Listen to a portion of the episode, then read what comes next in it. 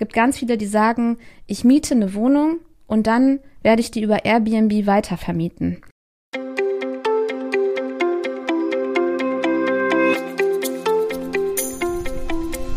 Hallo und herzlich willkommen zu einer neuen Podcast-Episode bei Elternzeitchancen. Heute spreche ich über das Thema Airbnb-Business. Ja, gebe dir so ein bisschen Einblick in unsere Airbnb-Erfahrungen. Ja, zuerst fange ich an mit einer kurzen Story, wie ich dazu kam, eine Wohnung per Airbnb als ja, so eine Art Ferienwohnung anzubieten. Dann spreche ich über den Aufwand, den das Airbnb-Business so mit sich bringt. Dann spreche ich auch noch über Erlebnisse mit Gästen und ähm, gebe anschließend auch noch Tipps für Airbnb und möchte dann noch gerne auf meine ehemaligen Gästinnen Marielle und Mike Schäfer von den Beziehungsinvestoren hinweisen, die mich nämlich auf diese tolle Idee überhaupt gebracht haben. Genau, das erwartest, kannst du heute in dieser kurzen Solo-Episode von mir erwarten. Und bevor wir beginnen, möchte ich gerne einmal auf mein ganz neues Produkt Selbstständig Dank Baby aufmerksam machen. Das ist ein Audiokurs, den du für kleines Geld erwerben kannst, wenn du Mama bist von einem Baby oder einem Kleinkind.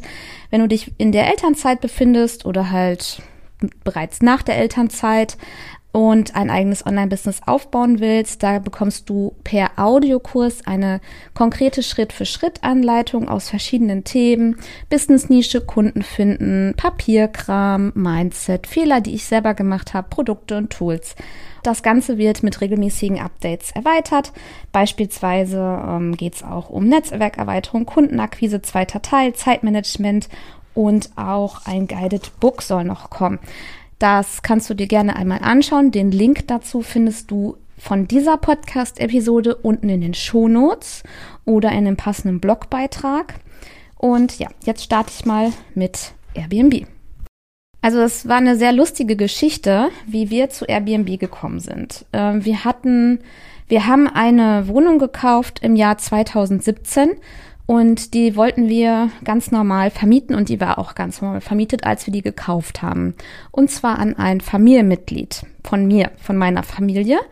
Und die haben damals gesagt, dass ihr Vermieter die Wohnung verkaufen will. Und das Witzige an dieser Wohnung war, ich kannte diese Wohnung schon, weil ich da im Jahr 2002 Partys gefeiert habe, weil damals hat eine Verwandte von meiner Freundin da gewohnt und wir haben uns immer alle bei der damals getroffen und ähm, ja, haben dann vor der Party und schon ein bisschen mit Drinks versorgt. Und das hat damals immer in dieser Wohnung stattgefunden. Das war so lustig. Das ist eine ganz, ganz witzige Geschichte. Ja, und Jahre später ist dann äh, ein Familienmitglied da eingezogen mit Partner und ähm, die sind dann, darüber haben wir den Kontakt zum Vermieter. Also du siehst schon, Netzwerken und Vitamin B ist echt das Wichtigste überhaupt. Jetzt komme ich mal zu den Zahlen. Wir haben damals für äh, 46 Quadratmeter in zentraler Lage 39.000 Euro bezahlt. Die haben wir komplett finanziert die Kaufnebenkosten haben wir selber getragen. Also du kannst so 4000 Euro Kaufnebenkosten nochmal on top rechnen. Aber ich gehe jetzt hier nicht in Finanzierungslehrgang rein. Also wir haben knapp 40.000 Euro aufgenommen. Wir zahlen 150 Euro jeden Monat für den Kredit, weil wir hatten damals auch noch super günstige Zinsen, die ja auch jetzt zehn Jahre festgeschrieben wurden. Und derzeit zahlen wir 135 Euro Hausgeld, weil diese Wohnung gehört zu einer Wohnungseigentümergemeinschaft. Und da muss dann jeder Wohnungseigentümer ähm, einen gewissen Obolus an die Hausverwaltung zahlen, damit so Kosten wie Müllabfuhr und so weiter gedeckt werden. Heizung ist da übrigens auch mit drin. Dann bezahlen wir für die Wohnung äh, alle drei Monate circa 35 Euro Grundbesitzabgaben. Dann zahlen wir noch Internet, Strom und Netflix. Und rund roundabout kostet uns die Wohnung 450 Euro im Monat. Das wäre auch eine äh, Warmmiete, die wir bisher genommen haben. Nur, dass der Mieter halt Strom, Netflix und Grundbesitzabgaben und so viele Sachen selber bezahlen musste. Ne? Ähm, das heißt, selbst wenn wir die Wohnung ganz normal vermieten würden an einen Dauermieter, würde die ein Plus abwerfen. Das findet man heutzutage recht selten. Es gibt noch solche Deals, aber es ist super, super selten, besonders jetzt bei den hohen Zinsen. Aber gut. Deswegen, also wenn du eine Wohnung, also kein Eigentum hast, in das, das Airbnb-Business ist ja eine richtig große Sparte geworden, wenn du da bei YouTube mal schaust. Es gibt ganz viele, die sagen, ich miete eine Wohnung und dann werde ich die über Airbnb weitervermieten und mache daraus ein Business. Es kann funktionieren, wenn du kein Eigenheim hast, kannst du es ja probieren. Beachte aber, dass du, wenn du eine Wohnung anmietest, dass du das mit dem Vermieter klären solltest, was du mit der Wohnung vorhast, dass du da nicht selber einziehst. Ich würde mir an deiner Stelle auf jeden Fall eine schriftliche ähm, Zusage geben lassen, dass der Vermieter damit einverstanden ist. Und ähm, du merkst ja schon bei uns, wir würden, die Wohnung kostet uns 450 Euro jeden Monat und 450 Euro wäre auch eine angemessene Warmmiete. Und wir erhalten mit der Wohnung circa 1000 Euro jeden Monat. Circa. Dazu komme ich ähm, gleich nochmal. Es ist natürlich einfacher, wenn du Eigenheim hast, weil dann kannst du halt über dein Eigenheim selber bestimmen und auch so Sachen wie Renovierung vornehmen. Wir hatten die Wohnung jetzt bis Ende 22 dauervermietet. Dann haben wir die komplett renoviert über mehrere Monate. Die Renovierung hat uns 7000 Euro gekostet. Also wir haben den Boden neu gemacht, wir haben eine neue Badewanne eingesetzt all diese Themen, die machst du ja nicht, wenn du eine Wohnung mietest. Das heißt, du musst ja schon eine gute, ausgestattete Wohnung mieten. Und möbliert muss die Airbnb-Wohnung natürlich auch noch sein. Ne? Also wir haben auch in Möbel investiert. Wir standen da vor der Entscheidung, holen wir uns dann nochmal einen neuen Mieter oder, oder wagen wir das Airbnb-Business. Ich bin damals ähm, habe ich mich im Herbst 2022 mit Marielle Schäfer von den Beziehungsinvestorinnen in Berlin mal getroffen. Da hat sie erzählt, dass sie auch eine Eigentumswohnung haben und die vermieten über Airbnb immer ein Zimmer und das läuft richtig gut. Ähm, die ähm, beiden haben auch einen eigenen Podcast, den Beziehungsinvestorinnen Podcast und da haben die auch mal eine Episode über ihr Airbnb Business gemacht und das teile ich übrigens auch in den Shownotes. Genau. Dank Marielle bin ich überhaupt darauf gekommen, Airbnb zu nutzen. So, jetzt kommen wir nochmal zu den Zahlen. Also sie kostet 450 Euro fix jeden Monat, was wir immer bezahlen müssen. 7000 Euro haben wir an Renovierungskosten reingesteckt. Und ähm, genau. Dann hatten wir jetzt erstmal monatelang äh, keine Einnahmen. Also hat uns die Wohnung jetzt nur gekostet. Und seit Mai 23 ist die Wohnung bei Airbnb gelistet und on top noch woanders bei verschiedenen Portalen. Aber Airbnb ist unsere Haupteinnahmequelle tatsächlich, ähm, weil da sind wir schon so ausgebucht, dass wir bei den anderen dass da gar keine Verfügbarkeit mehr da sind. Also wir sind noch irgendwie bei Holiday Check und bei Home to Go und ach, ich weiß gar nicht, wir haben so ein, ein Portal, was das auf verschiedene Portale streut. Gut. Ähm, ja, das sind so die Zahlen. Ähm, wir haben uns überlegt, da wir ähm, kein normales Fernsehen haben, irgendwie würde so ein Kabelanschluss 20 Euro oder so im Monat kosten, stellen wir unseren ja, Gästen Netflix zur Verfügung und halt über Internet ähm, ARD, ZDF, Mediathek und so weiter. Und das ist auch gar kein Problem gewesen bisher. Genau. Ähm, dann ist das so, wenn einer bei Airbnb bucht, kommen wir jetzt mal zum Thema Ablauf und Aufwand. Also er sieht die Wohnung und dann ist da ein Kalender und dann kannst du da ja die Wohnung buchen. Und ich habe komplett alle freigeschaltet, weil du kannst es bei Airbnb auch eingeben, wer nicht buchen darf. Beispielsweise Leute ohne Profilfoto, Leute, die ähm, so und so viel Bewertungen haben, die negativ sind oder ich weiß gar nicht, wie die Richtlinien dazu sind. Ähm, ich habe komplett alle freigeschaltet, da die Wohnung ja nicht in unserem Wohnraum ist. Also wir müssen schon immer dahin fahren. Die ist komplett getrennt von unserem Eigenheim, wo wir wohnen. Und wir haben einen 24 Stunden zugänglichen Schlüsseltresor mit einem Code. Das heißt, wir sehen unsere Gäste nie. Ich habe noch nie Gäste gesehen. Und deswegen ist es mir ehrlich gesagt total egal, wer da kommt und wer da geht. Ähm, da kann, also für mich ist das egal. Alle sind freigeschaltet und dann habe ich direkt eine automatisierte Nachricht, wenn jemand bucht. Da steht dann drin Dankeschön und dann und dann bekommst du die Check-in-Daten und falls du noch was brauchst oder wissen willst, dann lass es mich, dann schreib mir gerne hierüber eine Nachricht. Das läuft über die Airbnb-App und das läuft automatisiert. Ich muss da nicht dran denken. Genauso habe ich auch automatisiert eingestellt, dass wenn jemand bucht, dass er einen Tag vor dem Check-in alle Daten kriegt, wie Adresse, Code, ähm, Hausregeln, wo Fahrräder abgestellt werden können, wo geparkt werden kann und so weiter. Es läuft ohne Probleme. Ich habe das ganz am Anfang immer manuell gemacht, bis ich mal diese Nachrichtenfunktion zum Vorplan gefunden habe. Ich äh, putze diese Wohnung immer und das ist ein Thema, weil wir haben auch freigegeben, dass Gäste nur eine Nacht buchen dürfen und nicht eine Mindestnachtanzahl von zwei oder drei Nächten. Das findet man ja auch sehr oft, einfach weil Aufwand und Ertrag in einem geringen Verhältnis da meistens steht. Wir haben uns jetzt aber gesagt, ähm, also die Wohnung gehört mir und meinem Mann. Wir haben gesagt, wir machen das jetzt so, bis wir die Kosten für die Renovierung drin haben. Und dann werden wir die Mindestanzahl der Nächte auch erhöhen auf mindestens zwei Nächte. Zusätzlich haben wir auch freigegeben, dass jemand noch am selben Tag buchen kann. Das heißt, wenn um 11 Uhr jemand auszieht und die Wohnung ist noch nicht belegt, dann kann aber direkt um, weiß ich nicht, um 15 oder 16 Uhr jemand buchen und auch direkt kommen. Das haben wir auch gemacht, weil es einfach, ja, weil wir diese Flexibilität gern bieten wollen und weil ich schon immer, wenn ein Gast auszieht, zügig alles wieder frisch mache und dann den Schlüssel hinterlege und somit habe ich nichts mit Check-in ja zu tun. Die Gäste holen sich das alles selber und das hat immer geklappt. Kommunikation ist sowieso immer so das A und O. Ich hatte Gäste, die hatten Wünsche wegen einem bestimmten Art von Kopfkissen, die Kinder mitgebracht haben und dazu dann Fragen hatten. Ähm, dann hatten, wo Fahrräder abgestellt werden können, wo geparkt werden kann. Wir hatten jetzt im Sommer auch viele Hochzeitsgäste, die dann immer gefragt haben, okay, wo liegt die Wohnung, wie weit ist das zu der und der Location? Oder auch Gäste, die ähm, gefragt haben, wo man Live-Fahrräder kriegt, E-Bikes und so. Ähm, das, äh, es läuft alles komplett über die App und ist kein Thema.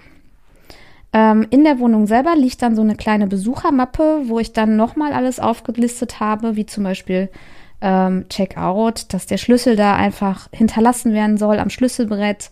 Da steht dann auch äh, Local Tipps für den Ort, wo die Wohnung liegt.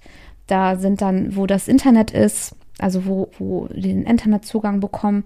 Da haben wir so einen QR-Code an den Kühlschrank gepinnt. Da können die ähm, Gäste einfach den QR-Code scannen und sind dann schon im WLAN, wo Fahrräder abgestellt werden können, Mülltrennung. Ganz wichtiges Thema. Da habe ich ja letztens auch mal darüber berichtet, dass ich jetzt froh bin, dass ich jetzt eine vernünftige Mülltrennung in der Ferienwohnung habe. Und ja, dann was habe ich mir noch aufgeschrieben? Genau, es gab da mit diesem Schlüsseltresor nie Probleme. Ich habe ja gedacht, dass es da Probleme gibt, weil der Schlüsseltresor ist nicht an der Adresse der Wohnung.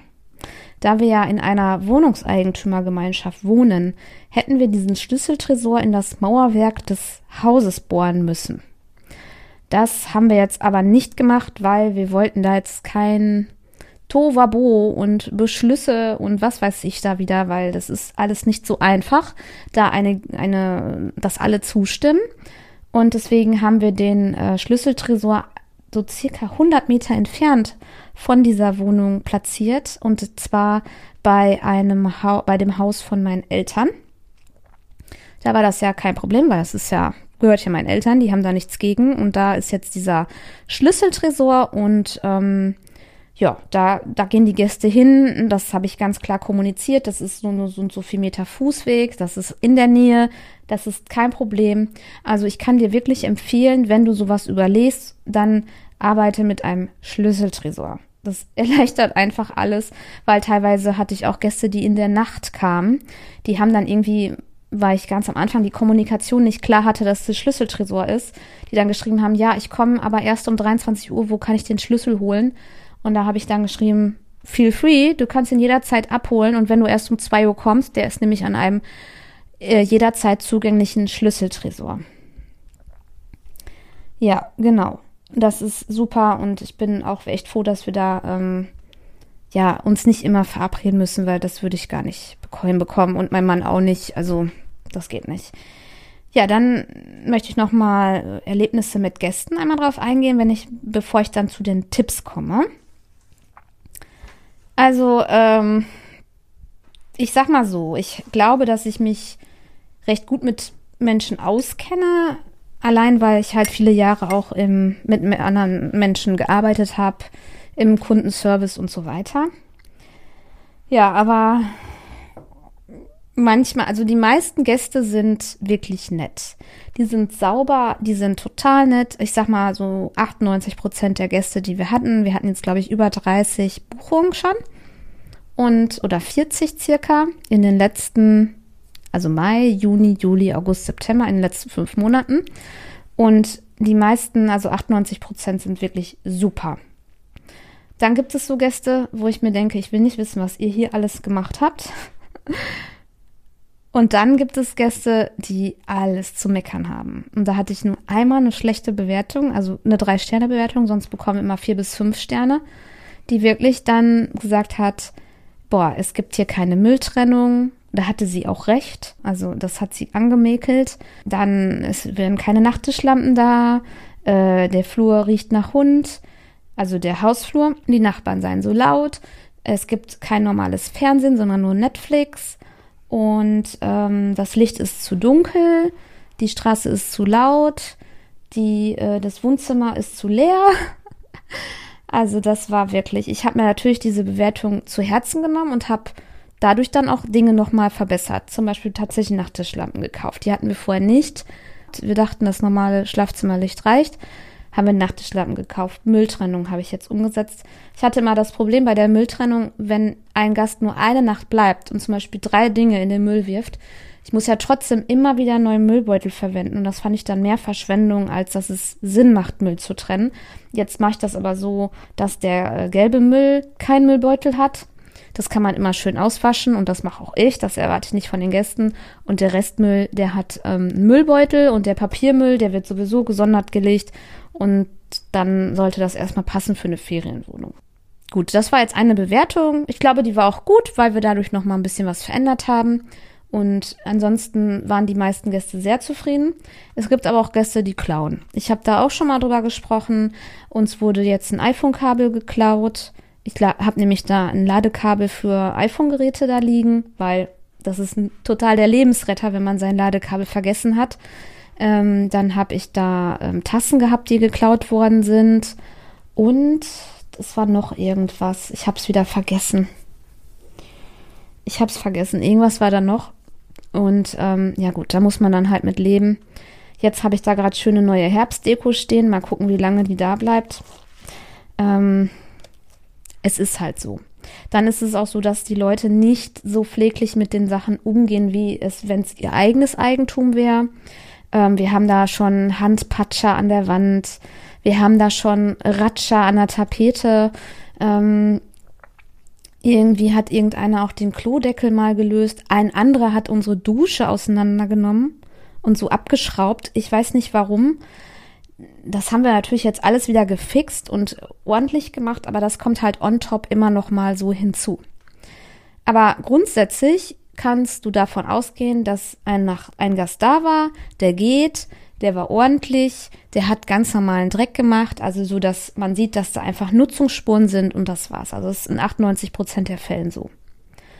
Ähm, einmal hatten wir auch das Thema, dass die Gäste zwar gebucht haben, aber einfach nicht kamen.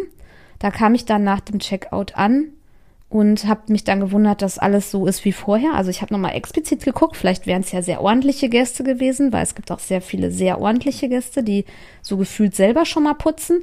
Aber da war wirklich nichts, weil ich sehe das an bestimmten Spuren. Ähm, ich hab, bin da so ein bisschen monkmäßig, dass ich Tassen immer gleich hinstelle, dass ich die Armatur immer gerade stelle, dass ich das Bett immer gleich lege, dass ich Tische immer gleich hinstelle und so. Und daran sehe ich das was da überhaupt sich so bewegt hat in der Wohnung. Genau. Ähm, wir bieten für unsere Gäste halt auch ein paar Gimmicks an, um so ein bisschen abzuheben. Unter anderem dadurch, dass wir renoviert haben, ist die Einrichtung ähm, modern mit ein bisschen alten Möbeln. Also wir haben nicht alles komplett neu gekauft, weil das einfach wirklich, wenn ich da irgendwie jetzt 2000 Euro für eine neue Couch ausgebe, dann brauche ich irgendwie äh, fünf Jahre, bis ich die Kosten wieder drin habe. Das lohnt sich alles nicht. Aber ansonsten, wie gesagt, mit neuen Boden und Bett und ähm, farbige Wände und neue Badewanne und neue Dusche und Küche und so und Spülmaschine ist das schon ähm, eine super Ausstattung und auch schön und modern. Und ähm, genau, also unsere Gimmicks, die wir jetzt noch extra anbieten, sind Handtuch und Wäschepaket. Das ist im Preis mit drin. Wir nehmen 65 Euro die Nacht plus 25 Euro Endreinigung und am Wochenende sind es 75 Euro die Nacht. Und da ist es halt so, dass das Bett schon frisch bezogen ist und auch genug Handtücher für die Anzahl der Gäste da ist. Wir nehmen maximal drei Gäste auf. Der dritte Gast kostet aber nochmal extra, ich glaube 20 Euro pro Nacht, ich bin mir nicht sicher. Und ich hatte das selber in Ferienwohnung, dass es mich tierisch genervt hat, wenn ich noch mein Bett beziehen musste und abziehen musste. Und das müssen, müssen unsere Gäste nicht. Genau, und wir haben ganz viele Bettwäsche-Sets auf Vorrat in so Kisten und auch ähm, Handtuchsets. Und immer wenn ein Gast geht, dann nehme ich aus dem Keller halt eine Kiste hoch, wo schon frische Sachen drin sind und nutze die dann für den nächsten Gast. Kinderbett ist kostenlos mit dabei und ein Kinderhochstuhl und wir haben auch Kindergeschirr und Lätzchen vorhanden. Dann haben wir auch Bücher und Spiele in der Wohnung. Das steht auch dann in der Besuchermappe drin, dass ähm, wo die Gäste Spiele finden, wo die Gäste Bücher finden, was für ein Fernsehprogramm wir haben. Das habe ich da auch nochmal explizit erwähnt, ne? Netflix und die Mediatheken. Und ähm, dann haben wir, was wollte ich noch? Ach ja, Salz und Pfeffer haben wir noch da. Tee ist mit dabei.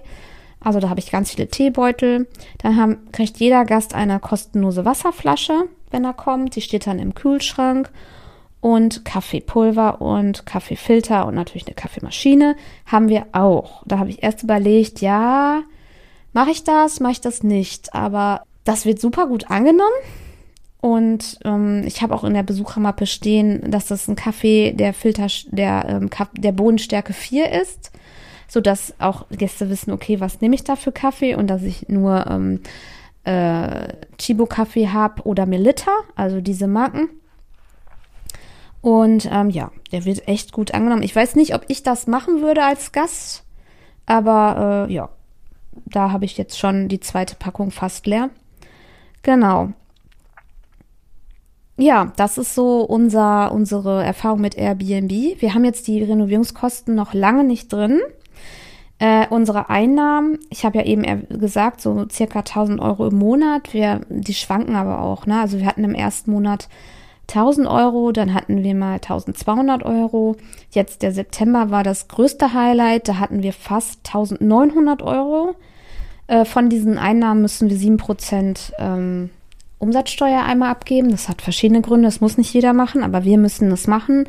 Und natürlich müssen wir es als ähm, dann nochmal die 450 Euro abziehen, die, das, die uns die Wohnung überhaupt kostet jeden Monat, egal ob jemand kommt oder nicht. Die 450 Euro müssen wir immer auftreiben. Und dann müssen wir natürlich noch unsere Steuer, die individuell ist, eigentlich auch nochmal abziehen. Und der Rest davon, der bleibt dann für uns, beziehungsweise der Rest, den rechnen wir auch für die Renovierung. So, wenn du jetzt sagst, du hast einen Umsatz von 1000 Euro minus 450, dann sind wir bei 550 Euro ne, minus 7 Prozent. Also erstmal bleibt da, ich will jetzt nicht klagen, aber erstmal bleibt da nicht mega viel über, weil wir ja noch diese 7000 Euro Renovierungskosten davon abziehen. Also wir sind theoretisch noch lange nicht in den grünen Zahlen mit der Wohnung. Genau. Jetzt kommt auch der Herbst und Winter und wir haben gar keine Erfahrung, wie das läuft. Derzeit ist sie noch gut belegt. Wir haben jetzt Anfang Oktober. Aber jetzt zum Beispiel für November und Dezember haben wir nur jeweils eine Buchung und mal schauen, wie es dann ist. Vielleicht werden wir dann gar keine Gäste haben, das weiß ich nicht. Ja, wenn du Fragen hast zu Airbnb, dann melde dich gerne. Du kannst mir schreiben per E-Mail unter kontakt.elternzeitchancen.de oder halt, wenn du das über Spotify hörst, dann kannst du über die ähm, Feedback-Funktion in der Spotify-App antworten und dazu was äh, sagen, was du sagen willst. Ich lese das alles. Und ansonsten freue ich mich, wenn du diesen Podcast abonnierst, wenn du das teilst, wenn du äh, mir eine 5-Sterne-Bewertung gibst. Das bestätigt mich dann, dass irgendwie ich in die richtige Richtung laufe mit meinem Content. Und nächste Woche kommt wieder eine tolle Gästin und da wird es um das Thema LinkedIn gehen. Sei gespannt.